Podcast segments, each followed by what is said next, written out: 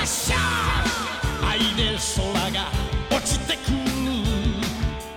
You are 大家好，这里是来日方长 Radio，我是波哥。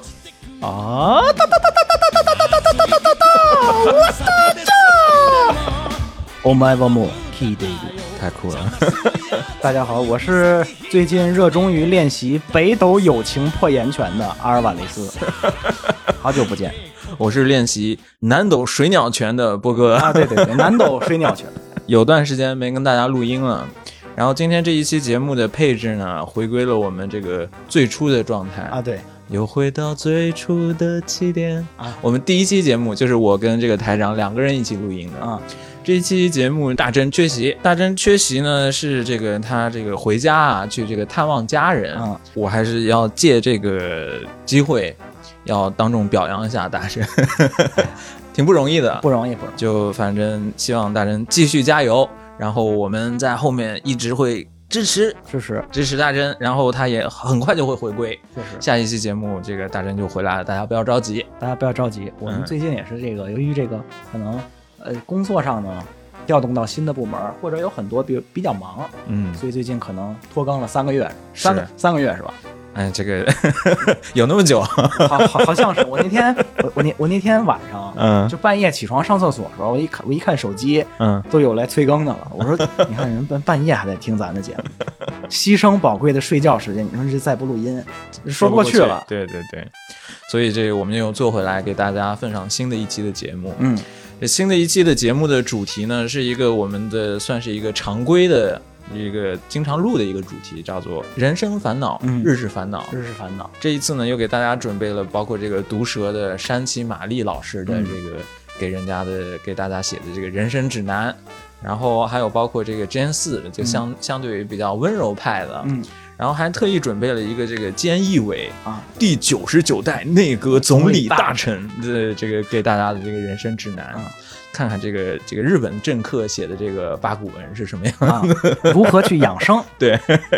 那在这个正式进入节目之前呢，毕竟也是拖更了这么久嘛，嗯跟大家稍微说两句咱们最近的这个近况。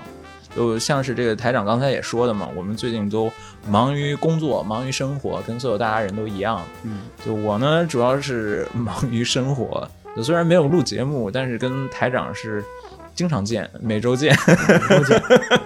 上礼拜是刚去完呃那个沈宝沈宝丁那个去参加书市是吧？古书节，啊，古书节凑了个热闹，非常开心。啊，今天是刚从这个柴又回来，参加银次郎世界峰会是吧？银次郎，呃，托拉基罗萨米多，萨米萨米，哎，今天还碰到那个 嗯，一家三口，印度印度的印就是父父子啊，那个印度父子穿的跟这个银次郎啊一模一样样，在那个柴油参加峰会，不是还原度太高了。对啊，就是非常震撼。我们是刚，我今天是刚跟那个台长参加完这个峰会回来，然后啊录的节目嘛，就早晨非常兴奋，就是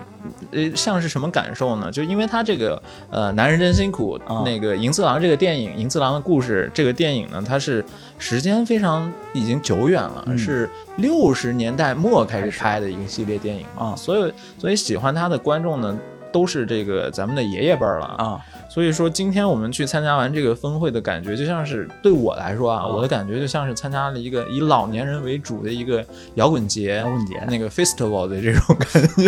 觉，就非常热闹。今天看了也不少小孩儿，对，年轻人也有，呃，也有小孩儿，嗯，还是还是挺开心的。好，就看到好多这个 cosplay 托拉桑的各种各种人，包括女生啊，然后各种这个中年人、老年人、青年人啊，还有这个托拉桑夫妇啊啊，非常开心。今天虽然咱们都住在东京都都内啊，嗯去这个柴又，嗯。但是波哥咱这交通时间，我这实在是我是我是服了，啊，我俩今天是横穿了整个东京，啊来回。我我感觉咱俩来回这时间再加长点时间，去趟单程去趟京都都够了，嗯，真的差不多。差不多。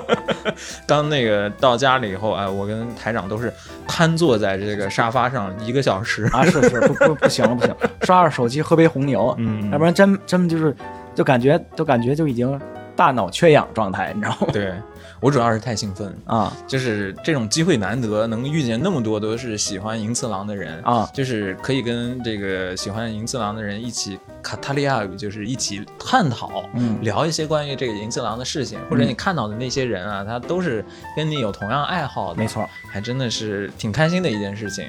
就是我知道大家看过这个电影的人应该不多，嗯，但如果有机会的话，还是希望大家把它就像是一个电视剧一样去追一追，挺好看的。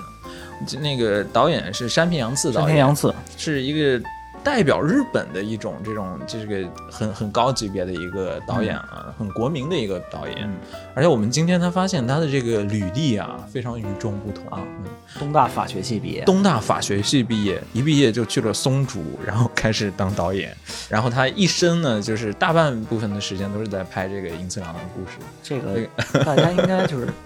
听过这东大法学系，常规的嗯都是当政治家，政治家呀，一般都是当国家公务员嘛，嗯。中央省厅的那些那些公务员，然后再往上走，比如说去当大臣，或者退出这个公务员队伍去当议员，这样，嗯，这是东大法学部标准的人生标准的人生嗯人生 pass 呀。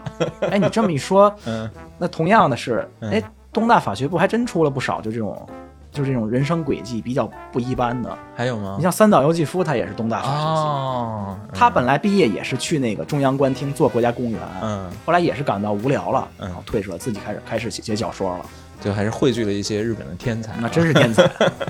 这个台长最近呢是痴迷于北斗神拳是吧？啊！对这个北斗神拳，关键就是有一次去公司新的部门嘛，嗯跟上次去农密开的时候，嗯他就说，他说最近有一个北斗神拳那个展览会什么的，我一开始不感兴趣，他就说，他说我们那个年代嘛，嗯我上次大概五十岁左右，嗯，我说那个年代的对于日本的青少年来说，我那就是圣经一般啊，每星期就必必看呀、他他说，お前も死んでいる，我们はもう死んでいる。 你已经死了。每每星期每星期就是这。他说那个时候大家都在看这个，嗯然后后来我也被就是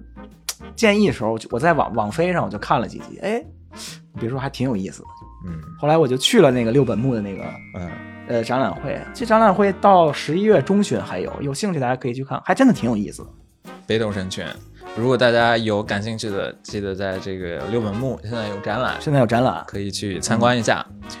那我们这个开场也不啰嗦太多了啊。然后那，音乐过后呢，给大家带来第一个人生烦恼。啊，在最后还是再赘述一句啊，就为什么我们想要做这个节目，嗯然后还有这个解释一下我们这一期的这个标题。这一期的标题，我现在在想的是这个叫做《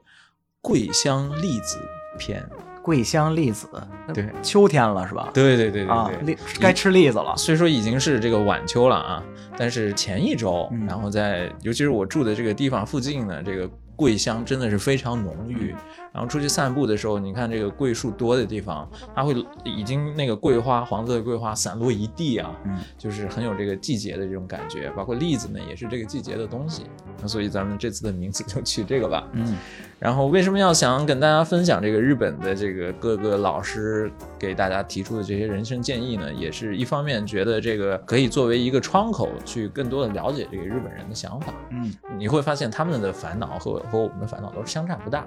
然后另一方面呢，这些回答的老师也都是比较有这个人生阅历的嘛，嗯所以也可以可以给我们的生活呢起到一定的参考。嗯，好，那就赘述这么多音乐之后，我们回来给大家带来第一个金色ソーダ。鳥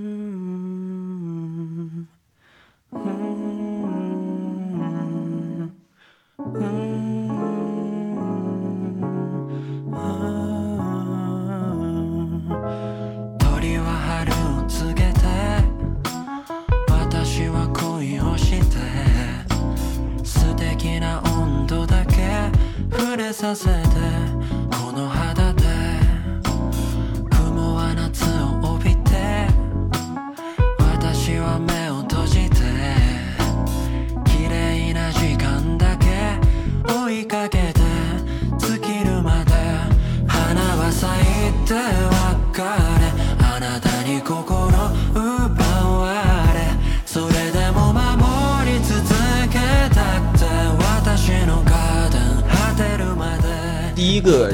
烦恼，啊这个是台长给大家准备的，然后还是从那个每日新闻它的那个专栏上，嗯，每周会有一个这个读者来信，然后有这个相关的这个人士给予回答。嗯，然后台长这次想给大家分享的是什么？东大生女儿的傲慢，东大生女女儿儿的傲慢慢。是这样一个烦恼。提问的这个人是一位七十四岁的老爷爷，嗯他就说：“他说我的女儿是东京大学的现役学生，嗯他听过了上野千鹤子老师的那个讲演之后，他表示非常感动。但是当我问他你还有其他感想的时候，他就说他说了一句轻描淡写说了一句啊，我和他们其他的一般人可不一样，说了一句这样的这样的话。我我我先简单介绍一下让这，个父亲毛了。让这个让这个父亲感到一瞬间嗯不知所措，他不知道他为什么会说出这样的话。嗯他说他的女儿将来他他有着很明确的人生目标，嗯，他进东大的目的就是要将来进入国家公务员队伍，成为高级的公务员。官僚在在日文在日日语里就是就是所谓的官僚康溜，嗯，官僚。那正好嘛，进东大就是很标准的这样一个一个路线过程。嗯对对对，所以他为了实现他这个梦想，他决定了在我读完本科课程之后，继续再再进入东大的硕士课程，继续去去攻读。嗯他说我，但是但是当我听到他的这些言论之后，就是我对他的现状感到很担忧。这个时候，我想出了一个办法，我是不是应该停掉对于他每个月学习学学费或者生活费上的支援呢？山崎玛丽老师这么怒了，啊，山崎玛丽老师，您怎么看呢？原来如此。嗯啊，就是其实他这个来信可能写的比较简短啊，嗯。就他这个写说这个女儿比较傲慢，嗯。觉得自己听完演讲以后，觉得自己不是一般人了。嗯。就感觉呃我们这个不是针对上演千鹤子老师啊，啊首先，这个，但是我感觉他可能是只是因为限于篇幅吧，是这样，但可能给他父亲的一种感觉，就可能这个女儿进入东大以后的一些行为、一些言论，嗯让他觉得好像哦自己是这个已经是是这怎么说呢？是天选之人，马跟上马上跟一般的市民不一样了。啊，就是马马上自己要变成天龙人了。然后，所以这个老父亲非常的生气，一气之下甚至觉得，这样，那那我就给你生活费也不给了，给你都你自己这么优秀了，你啊你靠自己是吧？啊是这样的一个。是这样一个比较粗暴的做法啊。那我们来听听这个山崎玛丽老师的这个辣嘴回答。嗯山崎玛丽老师还是一如既往的比较辛辣啊，嗯他说话比较直的。这个这位漫画家、嗯作家，他就是很直的这种性格。嗯他就说：“说从您女儿的发言里，我听出了啊，我是天选之人，将来是精英阶层，这样一种比较盛气凌人的这样的口气。嗯他说，其实，在我们身边，在现在这个社会社会中，很多学生可能也存在同样的想法。那如果您的女儿一直秉持着就是我是东大生，我要目空，我是我要自上而下这样一种态度去观察这世间生活。依我所见，恕我直言，他的这种行为，他的这种意识，可能是在在与您相处，在家庭生活中潜移默化形成的。他说，上野千鹤子老师他教育我们的，我们要培养高贵的品格。我认为高贵的品格并不是由于你获得多少教育、什么质量的教育而决定的，反而一个人从家庭生活与社会生活中体验到了体验到了矛盾和自我反省。只有经历过这些过程，才能培养你的同理心和同情心，这样这才是培养一个人高贵品格的方式。我说还有还有一个问题，幸福幸福的定义这是因人而异的。东大固然是一个很好的平台，但这个社会上大多数人不是东大毕业的，也有很多人不借助东大这个平台取得了属于了自己的幸福。嗯请您的女儿牢记这一点。嗯对于您的做法来说，停止对她进进行金钱上的支援，恕我所言，我认为这种做法与培养健全的人格与纠正他这种盛气凌人的态度并没有直接关系，但至少这可能是促使你们父女重新审视各自生活的一次很好的契机。啊，这是他这次的回答。回答所以说他的意思是，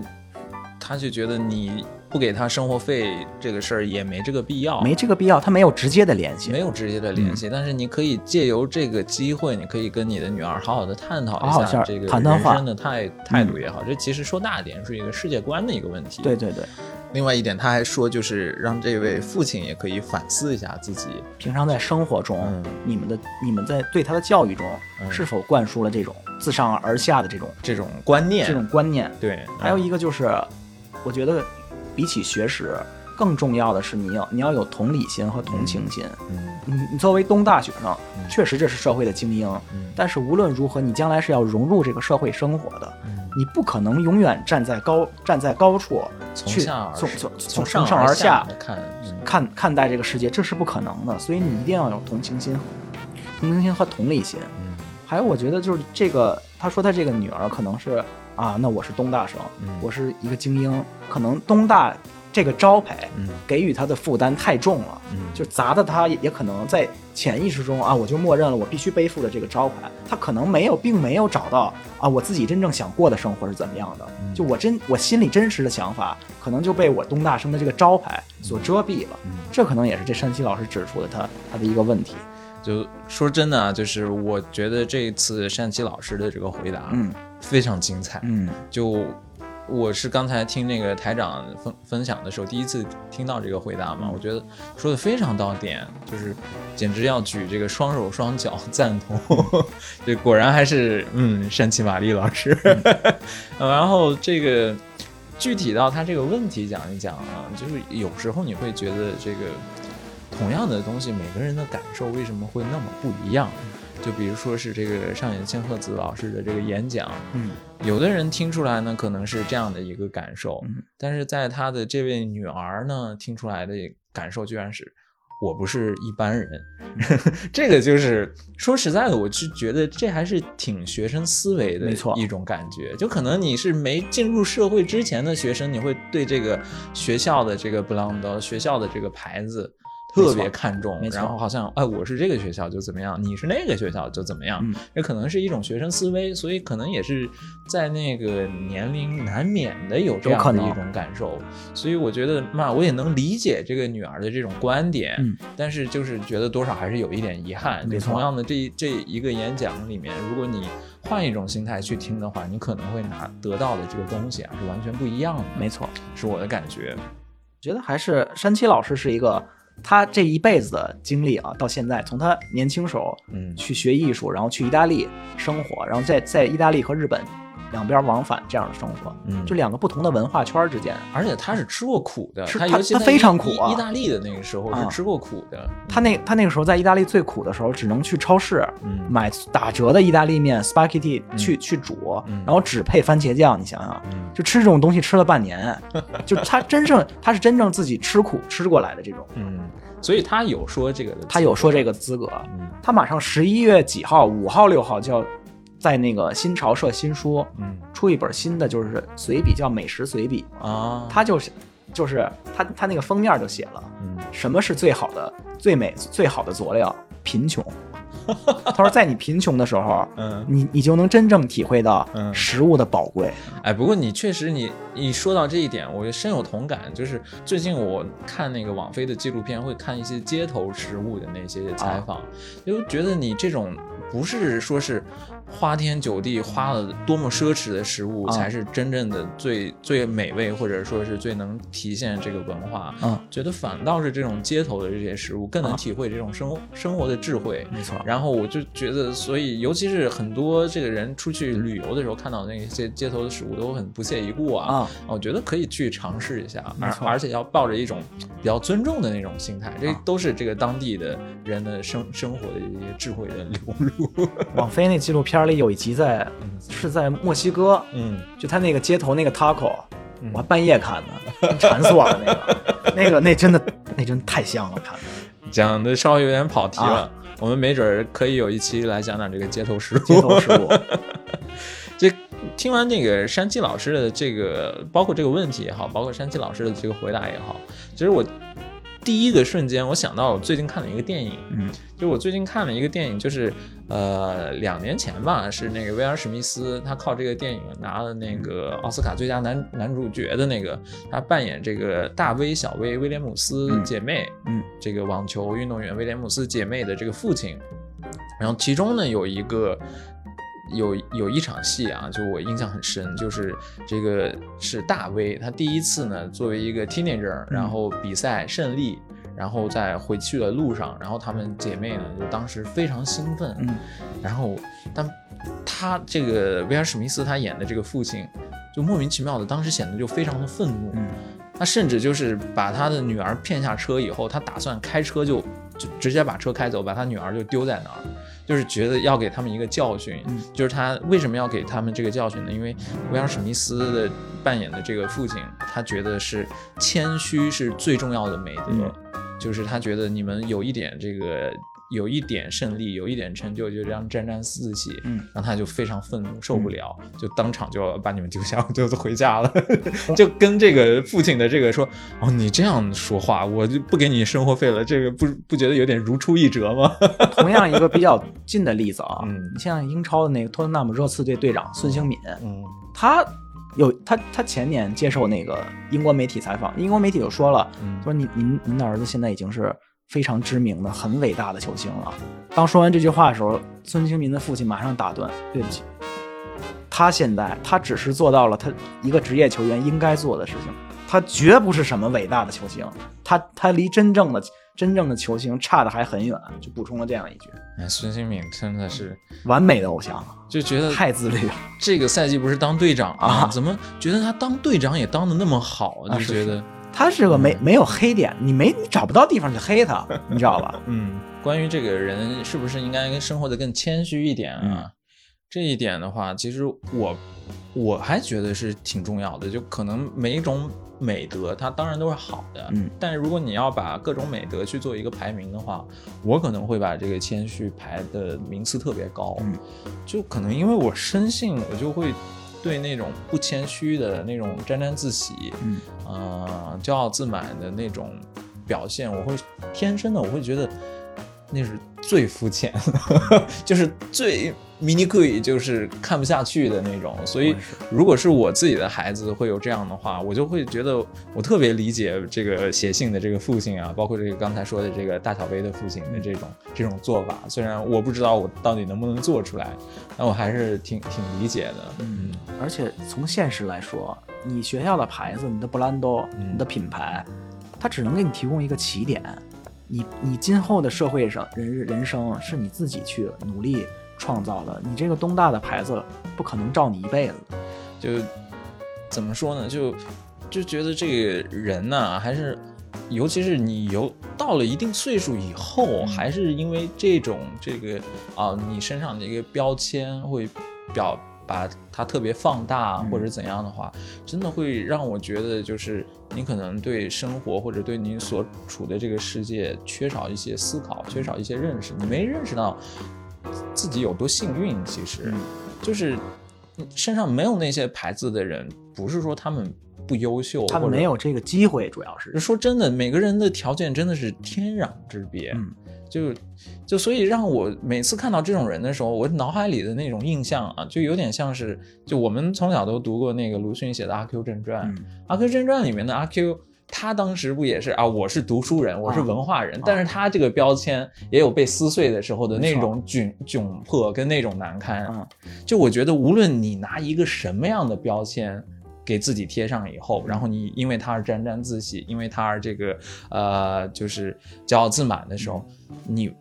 当众也好，或者是你面对自己也好，这一个标签它总有被揭穿的那一刻。你要是被揭穿的那一刻的那种尴尬和那种难堪，你真的能受得了吗？嗯我就觉得你是你要先先想到这一点，你再去决定啊、我要不要一直因为这这一个啊、虚无缥缈的标签而表现的这么飘飘然。没错。另外一点，我也想到了，一个是这个那个，就是我喜欢读日本的一个小说家，叫做西村贤太的小说嘛。西村贤太他、啊他那个和东大完全是另外一条路子。就他写的就是就是太苦最了最底层的卖苦力的人，太苦了，但是他是思想说嘛，都是拿自己的经啊历来写的嘛。那、他写的这个人的，他唯一身上他对自己骄傲的一点是什么？啊他骄傲自己自己是他是纯粹的 edoko，就是江户，就是东京出生的小孩儿。啊，就是他对就他和银次郎一样呗。对，他是啊啊、我是我是东京出生的，我跟你们这些地方来的乡下人不一样，他有这一点啊。然后我就记得他小说里面有一部呢，是他在这个横横滨的一个一个这个这个算是什么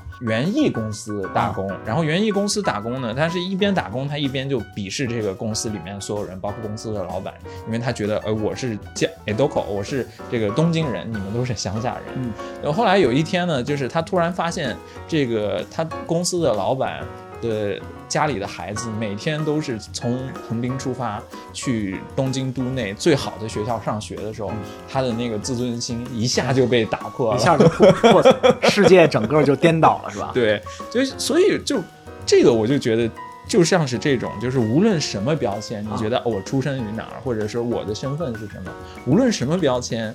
你他总有被揭穿的一刻。揭穿的人可能是别人，可能是你自己。那如果你真的以他特别骄傲，觉得他特别重要的话，那揭穿的那一刻，可能对你来说，那个尴尬还有那个难受是难以承受。没错，就还是要活出真的自己嘛。对你不要被这个，就是这这你你有你有这样一个学历是是件不是件坏事儿，嗯，但是不要让它成为你一生的包袱。就是这个问题再稍微那个聊深一点，就聊到这个。呃，其实它这里面有隐隐隐约约也跟这个精英教育、平民教育有这个关系。其实我最近有时候会想的一个问题是，这个我现在还没有小孩嘛，但是就还是。也有这个计划，然后就有时候会想啊，就因为身边确实东京工作的这个外国人、中国人的小孩呢，有的你看他们是去一般的这个日本人一般人去哪儿上学呢，他就把小孩送去哪儿上学。啊，有的呢就会送去一些特别高级的那种这个国际学校啊，然后国际学校他会组织的一些活动呢，都是你觉得这种啊，就是。非常高大上啊，就像什么去这个大使馆参观啊，然后去什么奢侈店参观，这种，在我小学时候，这都是不甭说想都不敢想，都不知道世界上有这些东西的，你知道吗？到底是应该怎么哪一种教育对孩子好？我有时候会思考这个，这也是一个挺现实的问题。台长有何高见？我虽然我说没孩子，我现在连对象都没有啊。嗯，这个是一个怒气，怂怒气，怂怒气啊 啊！这是一个非常尴尬的问题。对于人，尤其是咱们现在社会人来说啊，比较重要的一点是什么？你有一个好身体，嗯，保持健康，然后保持一个我我经常保持对任何事物保持好奇心，嗯啊，我继续去学习什么，我去喜欢什么东西，这对一个人一生来说是比较重要的。我觉得，如果培养孩子来说，身体的健康，嗯，和他一个开朗的性格，还有这种好奇心，嗯，这个是非常重要的。就是这三点，就是我觉得我非常赞同你说的。就我我为什么就有点害怕，说是把小孩送到像像刚才说的那种国际学校，然后哎又参加的活动都是什么大使馆参观啊这种，就我就觉得去那种地方会不会让他有一种脱离现实的扭曲的世界观？就是他是可能真的就像是这个这个提问的人的这个女儿一样，会觉得我不是一般人，我跟一般人不一样，我不是说。一每个人都应该觉得自己是一般人，但是说真的，就我的人生感悟就是，人总有一天要回归平凡。没错，你早认识到这一点的话，我觉得是你对这个世界的真相有多多了一点的了解。然后就我害怕他把这个世界观给扭曲掉，所以我就觉得这个脚踏实地、接触泥土的教育没错特别重要。就我特别喜欢的一个日本的一个也是内阁总理大臣，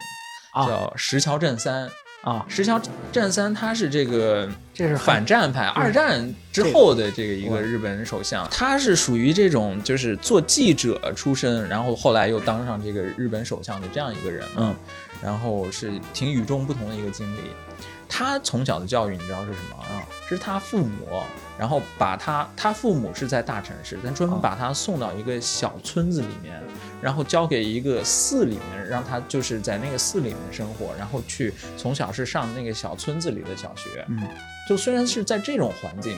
他他最后还是非常优秀啊，考上了这个早稻田大学，然后后来当了一个很出名的记者，然后他包括当时是就职的是在那个东洋经济，然后后来还还成这个内阁总理大臣，是这样的一个。是那东洋经济周刊吗？对对对，我我我就职活动那一年，我订了一年的杂志，我我也常看，我的那企业分析、志愿动机，我基本全 copy 那上面，给大家一个建议吧，那那杂志挺好的。就所以他就是让我觉得啊，好像这种这个从泥土里出生的，从脚踏实地的这种教育教育出来的小孩儿，也一样很优秀的一个案例。但另一方面呢，我也会确确确确实实的在想，就是大家都说这个环境是最重要的你可能去好一点的学校的话呢，这些小孩儿的这个家庭环境都比较好，嗯。然后大家都说这个你一个人将来的这个成就跟你接触的那个圈子，这个呃认识的人是很直接相关的嘛，所以从这一点考虑呢，又觉得那可能。啊，那那去还是好一点的这种比较贵一点的学校嗯好一点，就所以我这个问题我还是觉得挺难的，我没有明确的答案。嗯你要实在是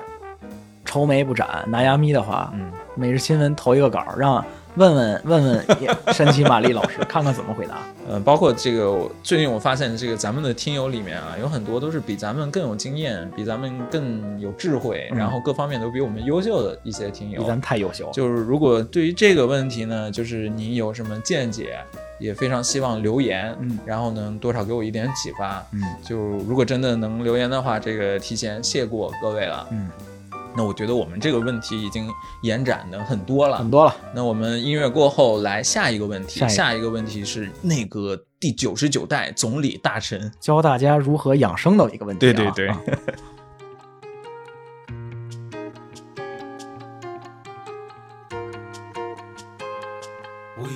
tryna make living out of our dream. trying so hard never more easily could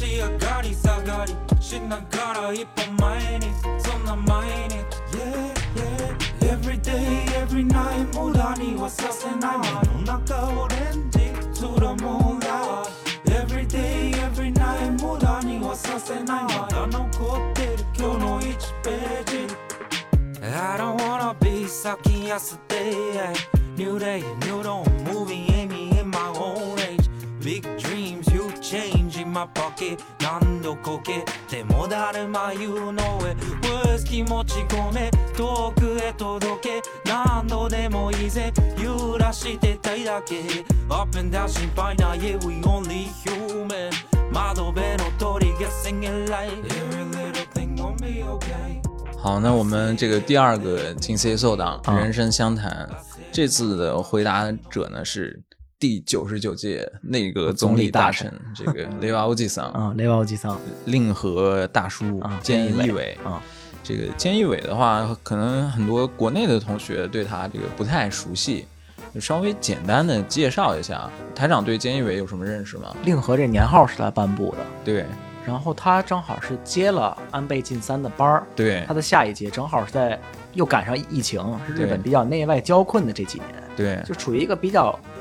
比较动荡比较比较动荡、尴尬的一个时期吧。对，后期他的那个，他比如比如说他应对疫情的时候，他有些迟缓的这些操作，嗯。被大家所所批评。呃，斯嘎这个第九十九届内阁总理大臣嘛，嗯然后刚才包括台长也说的，他在在职的那段时间，其实算是一段，嗯、很多大事儿都让他赶上了啊。就比如说奥运会，东京奥运会也是，然后包括这个新冠也是，嗯然后再就是包括这个颁布新的年号令和也是他，所以你感觉这个。就是他赶上了一个，就怎么说呢，有很多大事儿的这么一个时候。嗯然后他本身是一个什么人呢？这个菅义伟他是一个秋田出身的，这个在日本东北地方，嗯然后算是嗯比较说真的就比较乡下了，是那样的一个地方出身，所以他的形象在日本人心目中经经常是一个苦学生出身，然后最后靠自己的努力，然后当上这个国会议员，然后后一步呢又当上这个那个啊当了一段时间的这个叫官方长官，然后后来呢他又当上了这个内阁总理大臣嘛，就相当于是咱们的这个主席了。但他就是虽说他是创造的这个形象是他好像是这个苦学生出身啊。但他家其实，在那个秋田是一个大户人家，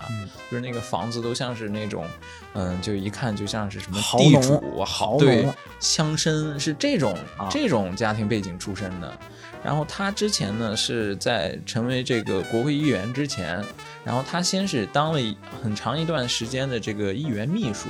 就很多在日本从政的人啊。他们的这个经历都是先当这个议员秘书。其实最前两年有一个很 火的这个日剧，叫做呃《俺の話は長い》，啊我的事说来话长。最后那个主人公的就职也是去当这个议员秘书嘛，就就是同样的一个职位。嗯，我插一句啊，嗯就是日本很多的世袭政治家，嗯二代，嗯一般他们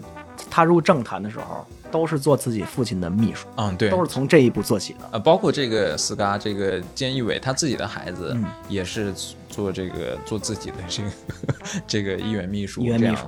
然后，那他当完议员秘书以后呢，然后先是参加了这个地方的选举，然后他是在这个横滨市当了几年的横滨市市议员。但在市议员期间的时候，他的这个政治手腕啊，就非常的嗯、有名，就算是这个市议员里面的这个，当时就说是这种隐藏的 boss，隐藏的这个横滨市市长，嗯就是说当时这个。呃，，Scar 就是菅义伟这个人，他说是，尤其是他的这个政治现金啊，就跟其他的这个市议员的拿到的政治现金的这个数额啊，都是这个 kita 就是就是完全不可同日而语的，啊就是、嗯不是一个数量级，不是一个数量级的。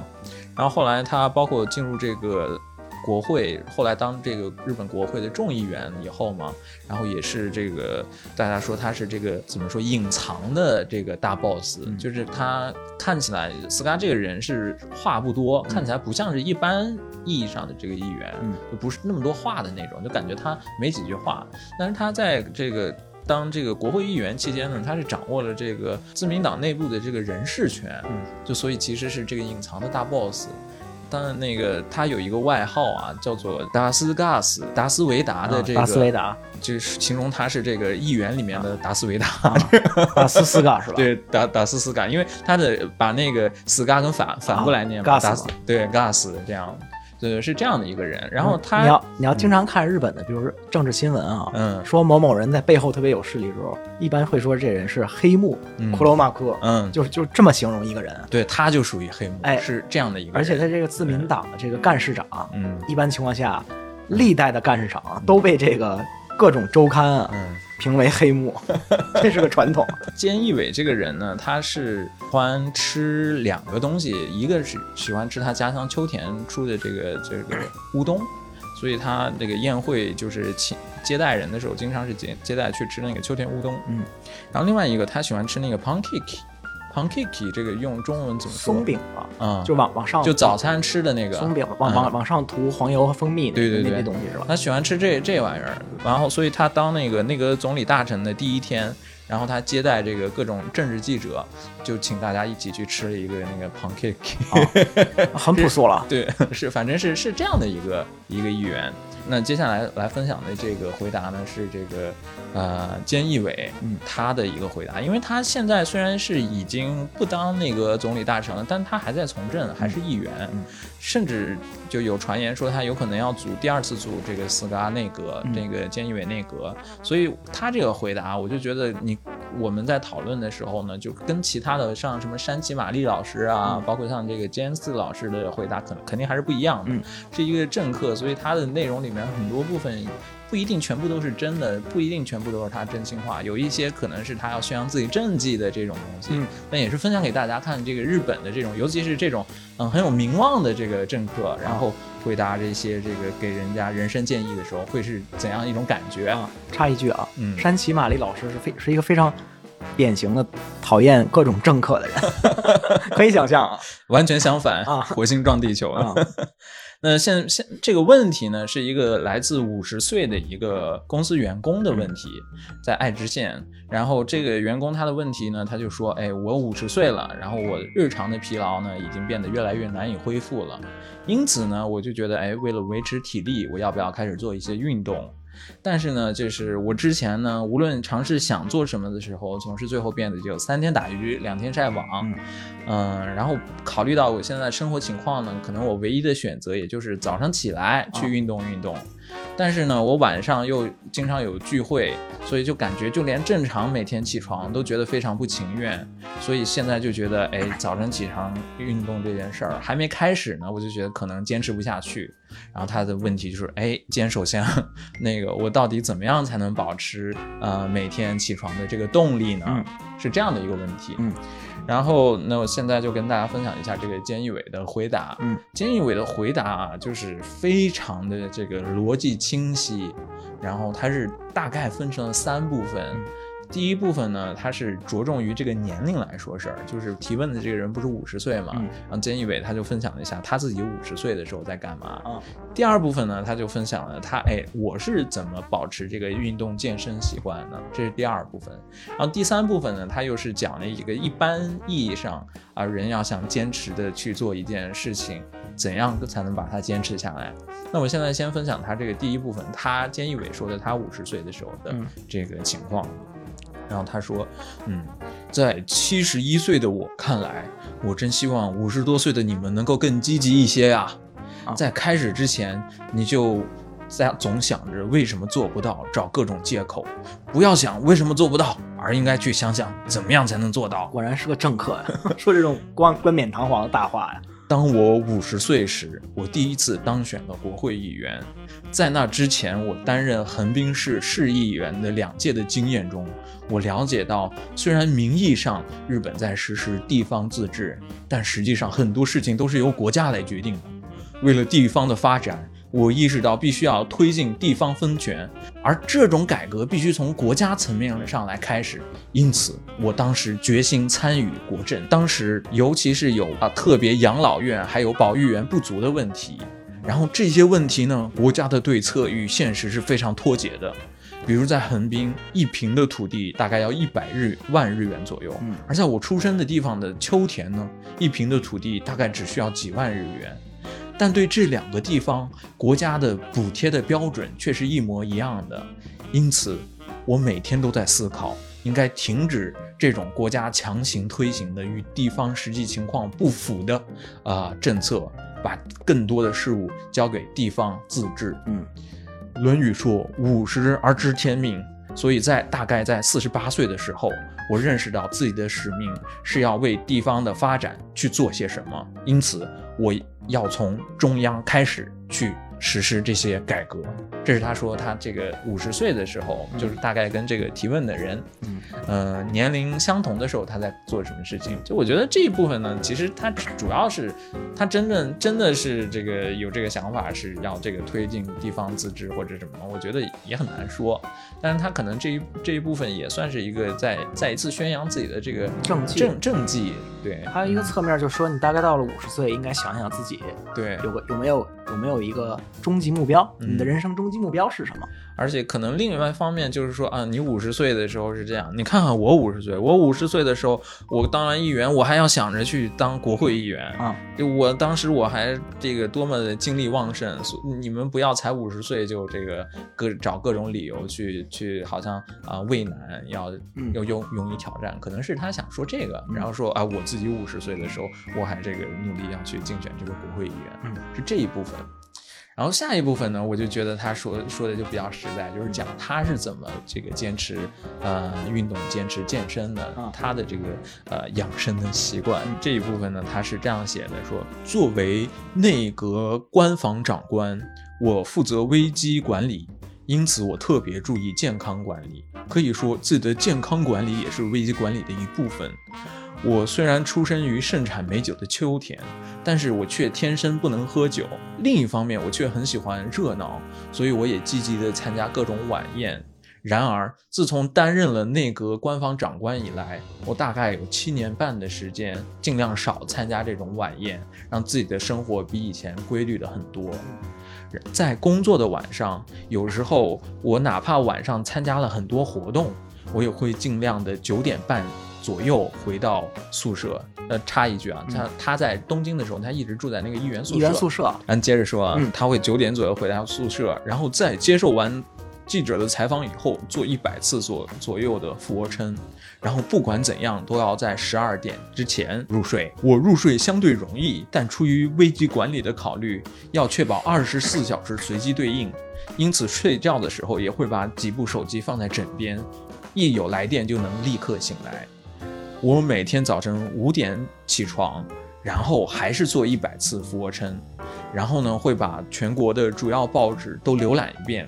然后也会去看 NHK 的新闻，然后大概六点半左右的时候，秘书跟警卫就会来接我去官邸。这样呢，我在我会步行四十分钟左右去官邸，这是我每天的日常。七点半左右会开早餐会，在早餐会的时候，我会聆听来自经济界、学术界、媒体、官僚等不同领域的人们的见解。然后大约九点半左右的时候呢，进入官邸，这是我每天的啊日程。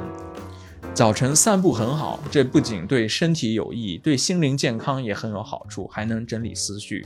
尽管白天非常忙碌，几乎没有放松的时间，但每天早晨清空头脑的散步时间对我来说非常宝贵，这也有助于我转换情绪。比如，即使我在早晨读报纸的时候看到了一些不中听的话，我也不会放在心上。我已经养成了长期早上散步的习惯。如果哪天早晨不能散步，反而会觉得整个人都不在状态。嗯，所以这一部分呢，是他讲了一下自己这个健身的这个习惯。嗯，然后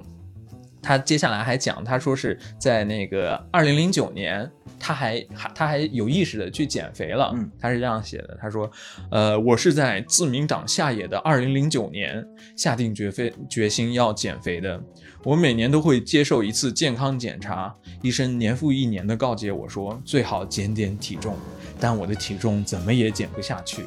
既然已经成为了在野党，我想也就趁这个机会减肥吧，然后我就在四个月之内成功的减轻了十四公斤，嗯。呃，体重从七十六公斤减到六十二公斤，一些不知情的周刊杂志甚至用“肌瘦”来形容我，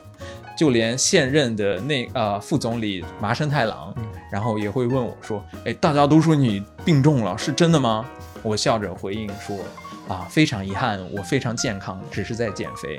呃，实际上我是通过每天早晨吃汤咖喱，回家时故意多走一个小时来刻意减肥的。呃，因为我。”不喜欢喝，不能喝酒，所以就特别喜欢吃甜食。但为了健康，我也忍了。啊，这一部分呢，就是他分享一下自己这个健身的这个呃习惯，养生的习惯，也包括他这个减肥的经验。嗯，尤其他这个减肥的经验，我觉得对我来说还是挺有参考意义的。我也是每年体检的时候，医生都说。太胖，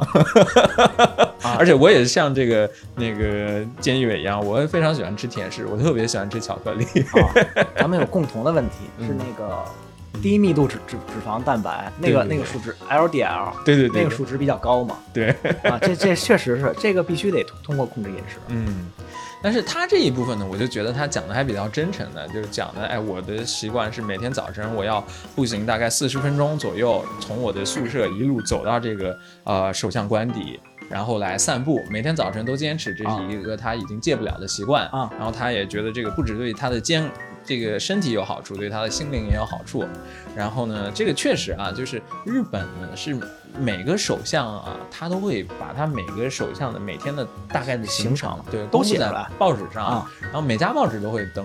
然后那个你会看到不同的首相的他的这个。这个叫什么 style？这个风格啊，会很不一样。就你比如说现在的这个安田，安田他的 style，你看他到周末以后，经常会写啊，他回家了，然后去呃那个跟家里人聚会，然后还去什么养老院见自己的什么什么年长的亲戚之类的，这是他的 style。然后当时这个安倍的时候的 style，就是你见安倍他从来没休息过，他当时好像是很出名的是有什么几百天没有休息过的这个记录，这是安倍。菅义伟。他是你每天看，每天早晨第一个就是先是进看他就不进这个官邸，就是在官邸门口散步，一散就散好久那种劲儿的。大家如果感兴趣啊，他这个每天都更新，叫首相动静。对对对对对，这个还挺有意思。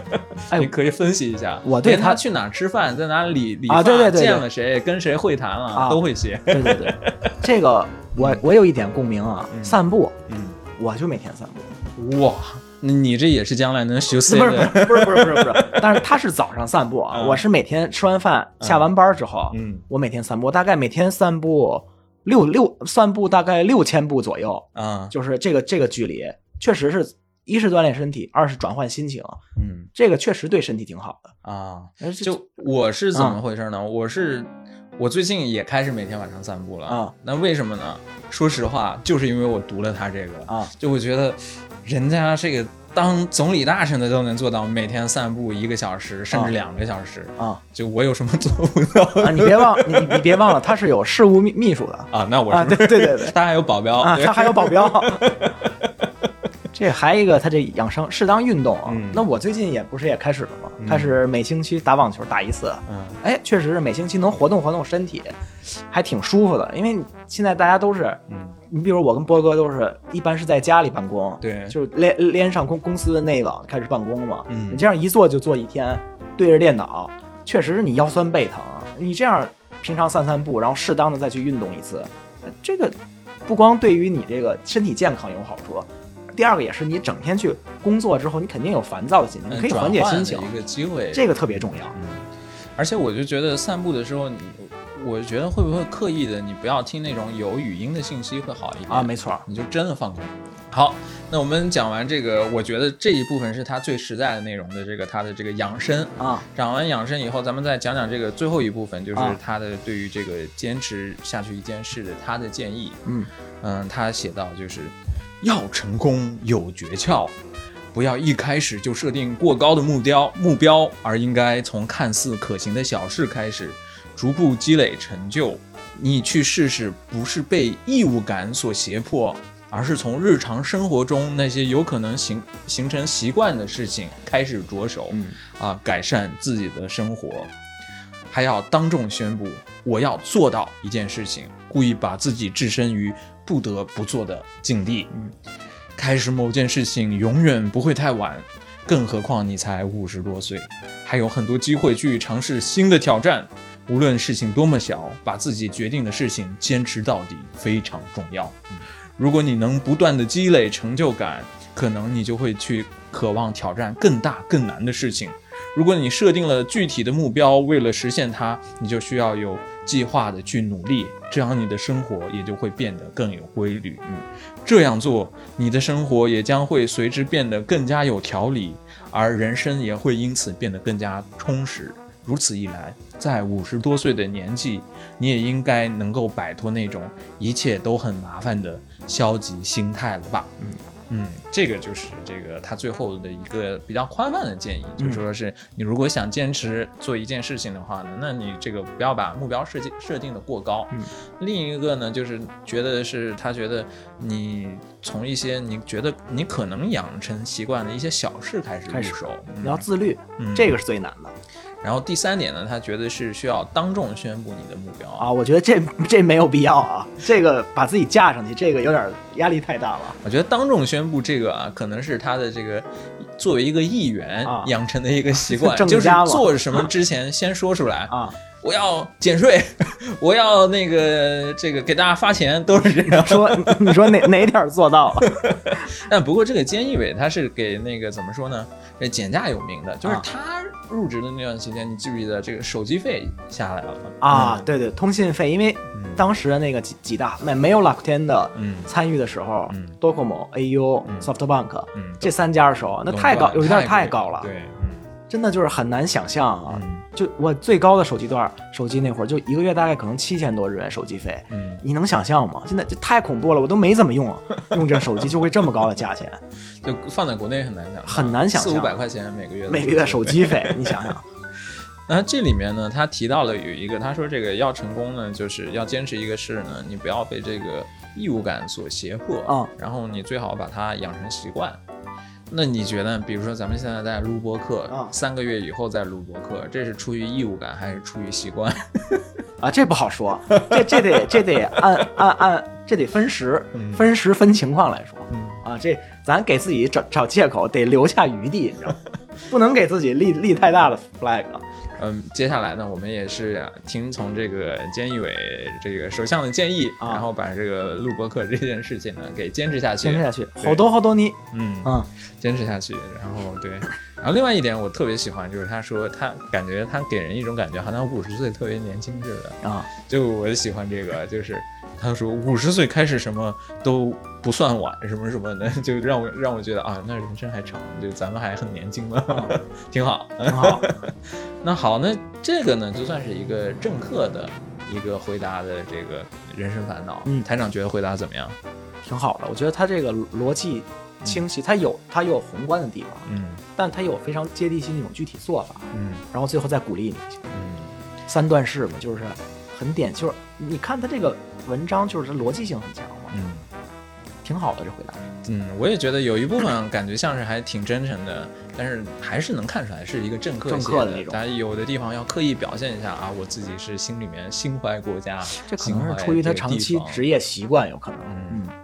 好，那我们这个分享呢就到这里面，然后音乐回来呢，我们下一个分享是来自这个 Jan 四。真是 Jan 四是一个日本有名的专栏作家。然后也是一个电视的这个呃电台节目的主持主持人人，甚甚至去年还有一个电视剧是以他为原型的。啊然后那个音乐回来，我们分享啊，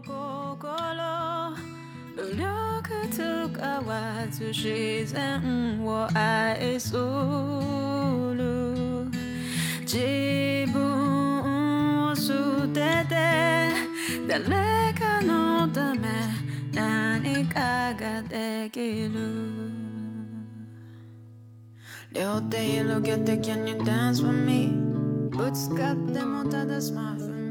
好，那我们是今天的最后一个分享，嗯。是这个台长给我们准备的，嗯，台长来介绍一下吧。这个问题叫什么叫真正的学习？哦，解答这个问题呢，是前面咱们介绍这个监四。嗯。提问的是一位二十岁的女孩子，嗯。她说从我上初中到高一的时候，我一直是个非常学习勤勉、成绩很好的学生，但直到高二，我进入了这个升学班，嗯。也就是咱们国内类似于实验班这个嗯。性质吧，火箭班，火箭班。重点班。啊，嗯。我的成绩就一落千丈。嗯。同时呢，与此同时，我人际关系方面出现了问题。我觉得从当时开始，嗯。我就就是走到了人生的十字路口，走到死胡同了，嗯。走死胡同了。他说，在此之前，我一直顺风顺水的，我认为嗯。什么叫学习，就是。照着别人的经验一直去 copy，嗯我实行，这就叫学习。如今我陷入了这种进退两难的境地，我想问问这个金金四，您认为真正的学习应该是什么样的？嗯，是这样一个问题。那我反倒觉得啊，就是他这个提问问的有点早。就你不觉得高中生他现在就开始在想到底什么是学习？哇，他这个不是叫悟性太好吗？就是 可能二想二想这个问题想的有点早 高中大二十岁，可能刚上是刚刚上大学没多长时间啊。啊。嗯他就然后金四是这样回答的，他说，在你上高二之前，你比你的同龄人都优秀，但是改变了环境之后，你遇到了人人生的瓶颈，而且是在人生非常早期的阶段。嗯首先，我告诉你，在人生的早期阶段就体会到了这种这种矛矛盾感和挫折感，嗯这并不是一件坏事儿。第二个回答你的问题，学习是什么？这个是个因人而异的，嗯这这个回答应该是因人而异的。有些人认为啊，学习就是一个获得获得新知识的过程，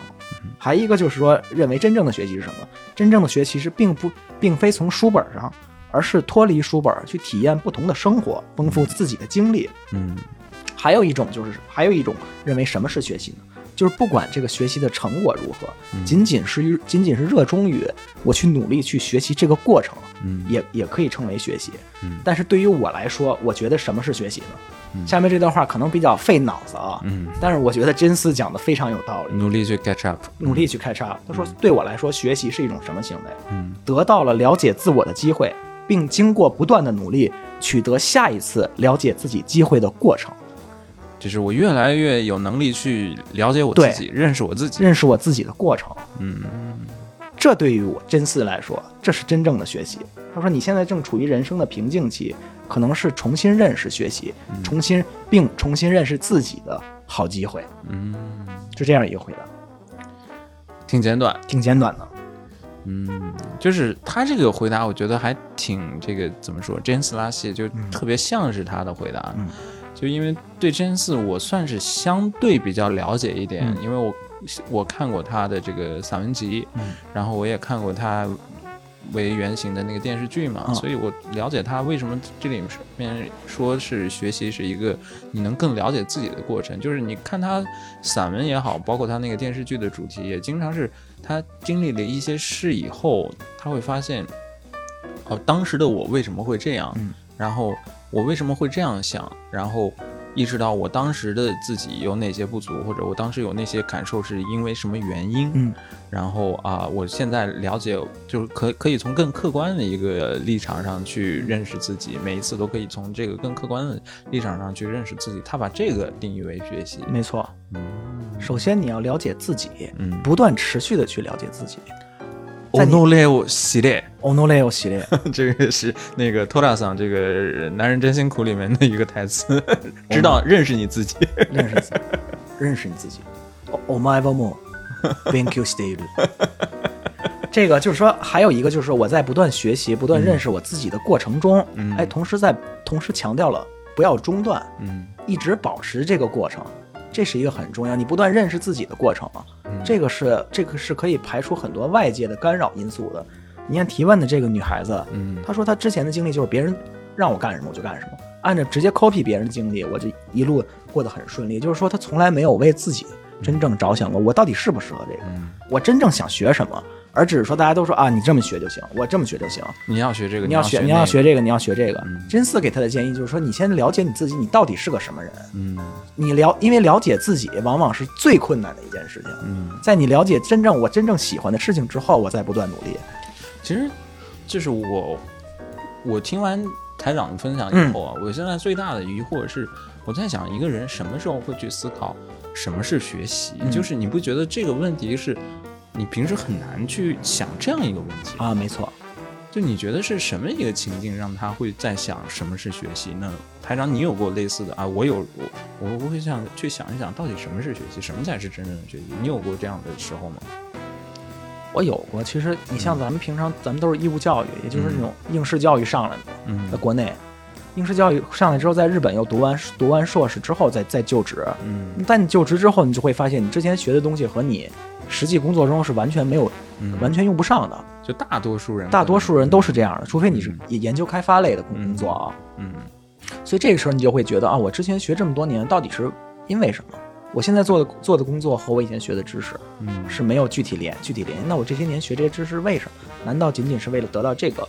这个职位这么而而已吗？就是我也是问过以前农民开的时候问过我的上司什么这这些事儿，他们就说我，他说这个其实你学习并不是是学习成绩很重要，会让你得到一个更好的平台去去得到工作。其实更重要的是一个保持好奇心的一个过程。嗯就比如说有新的知识来了啊，我能很快的吸收并继续学下去。他说可能是你一个学习能力和你和一个好奇心的这样一个这个这样一个过程。你要单单仅把它认为啊，我学习的目的就是为了得取更多的分数啊，拿到更高的分数，我能去这里去那里去干这个去干这个，那这这未免太太悲伤，太那卡纳戏了。嗯，太可悲了，太可悲了嗯，那其实就是这个问题，我觉得对于咱俩来说是一个太大的问题，太大了什么是学习？嗯嗯，而且是一个很哲学的问题嘛。就但是我是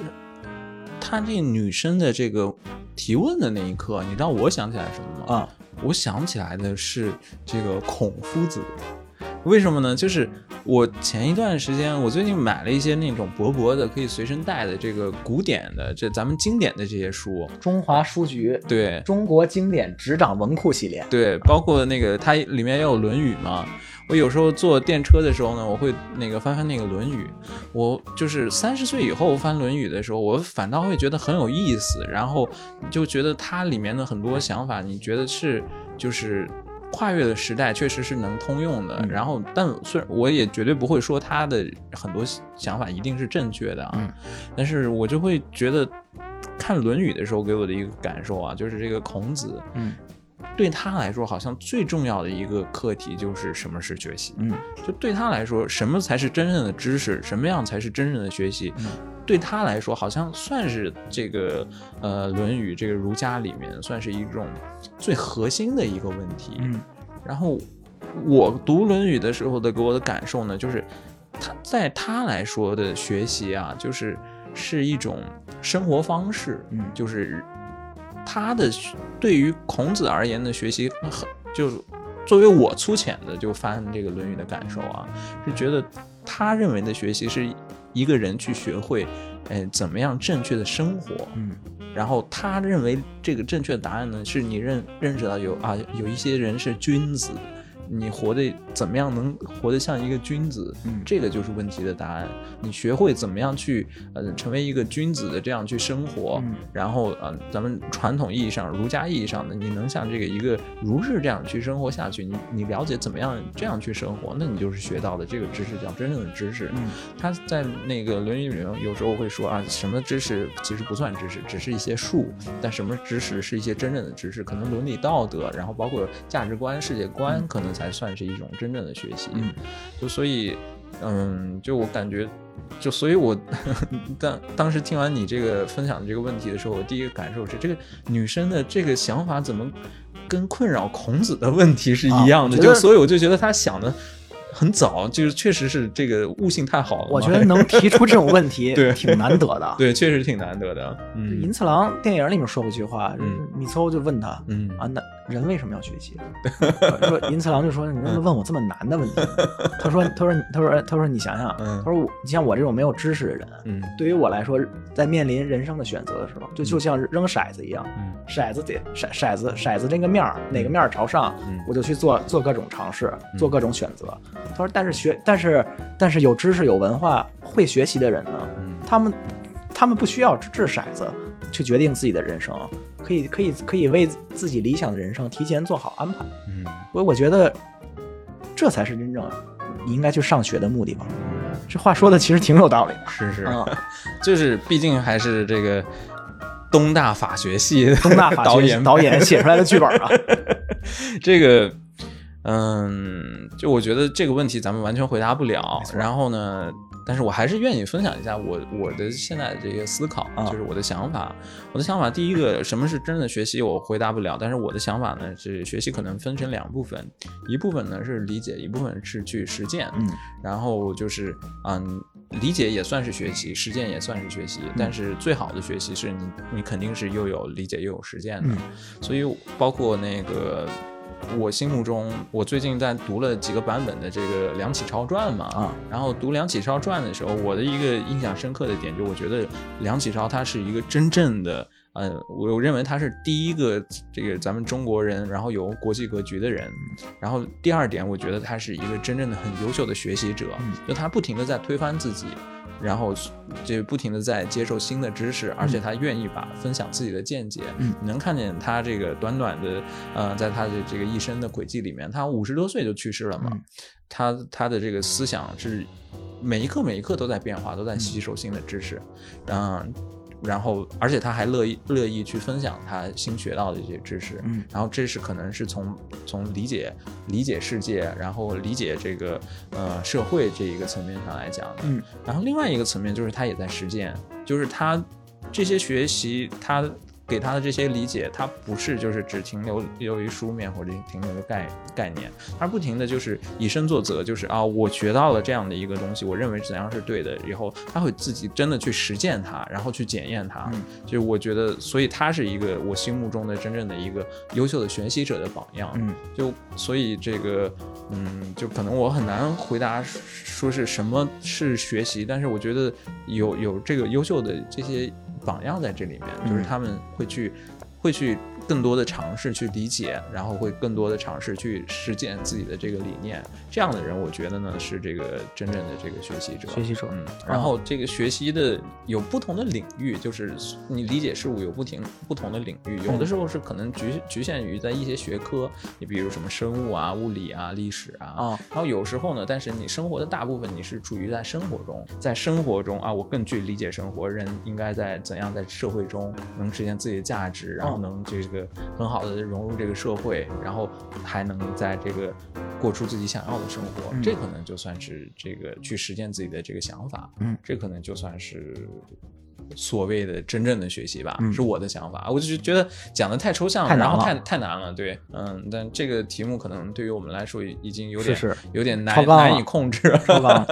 就是再补充一句啊，嗯大家如果对这个监四感兴趣啊，嗯他在那个 T TBS 广播，嗯他每星期他有节目的，嗯大概一个多小时，快两个小时左右。嗯然后在那个 Spotify 上，他播完之后就就上传，大家感兴趣其实可以听一听，挺有意思的。嗯，我是个人比较喜欢 TBS 的